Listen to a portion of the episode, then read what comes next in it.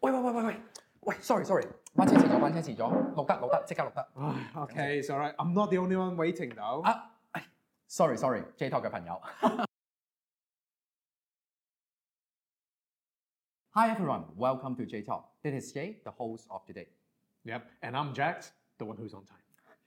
工作嘅時候咧，好少不免咧嗯都會犯錯嘅。今日咧，我哋就會講一講咧五個除咗 sorry 之外嗯 Yeah，當道歉嘅時候嘅方法咯喎。 Yep 好，第一個，第一個咧，誒、我諗到咧就係喺一啲咧唔係好正式嗯嘅時候去講啦。都因為聽到 sorry 咧，好多時候咧都係比較誒、正式嘅情況嗯去講。有冇一啲誒、phrase 喺英文嘅都可以表達到 sorry 嘅？ Okay, so like if it's quite casual, okay, and it's not a, it's not too big a deal, 嗯 and you're speaking to your friends, maybe something like my bad. ，my bad。 Yeah. 哦，即係譬如好似買錯咗 lunch 啊，嗯啊可以呢個 my bad。Mm, Yeah. Mm. Or even like if you're meeting your friends and you're just slightly late, Mm. my bad. Or like uh, I got the wrong message, 啊，OK。 my bad. My bad. Okay. So my bad for being late. Do you accept that apology? Oh, okay. Let's make it more a little bit more formal. Yes. More I- sincere, Yeah. Jay. 第二個啦，當我哋想講對唔住嘅時候啦，嗯我哋會講 I'm sorry。嗯如果個程度再加多啲啲， Mm. 好似頭先個情況，我哋可以加啲乜嘢嘅 effort 落去咧？ Okay, so rather than saying I'm really sorry, Mhm. which you can, Yeah. you can say something like I'm terribly sorry. I'm terribly sorry。 So it's like I'm really, really sorry. 嗯，第三個咧，誒、道歉嘅方法咧，會用 apology 道歉呢個方法嘅。誒喺、英文我哋會用 apology 啦。如果我哋一個英文全句，我哋可以點樣講咧 Please accept my apology, or I owe you an apology. ？Please accept my apology、 Mhm. or I owe you a- an apology。 Yep. Yeah. So remember, put in the comment. Do you do you accept his apology?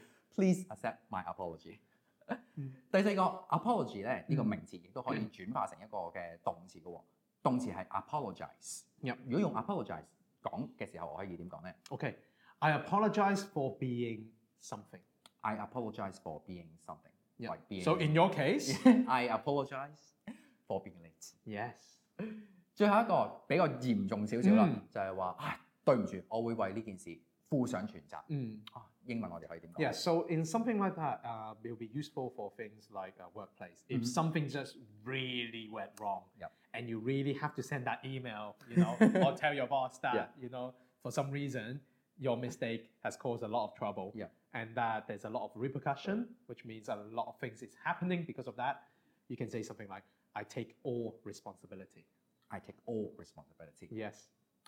好，我哋重温嗯一下咧五個除咗 I'm sorry 之外，表達道歉協議嘅方法咯喎。 Yep 第一個比較用喺一啲非正式嘅情況，英文講道歉嘅時候，我哋會講。 My bad. 第二個喺除咗 I'm sorry 嘅程度上面加多少少，英文我哋會講。 I'm terribly sorry. 第三個中文咧，我哋想講，嗯請你接受我嘅道歉。英文我哋會講， Please accept my apology. 或者啊，我爭你個道歉。英文我哋會講。 I owe you an apology. 第四個我哋會用 apologize 呢個嘅動詞，成句嘅英文我哋會講。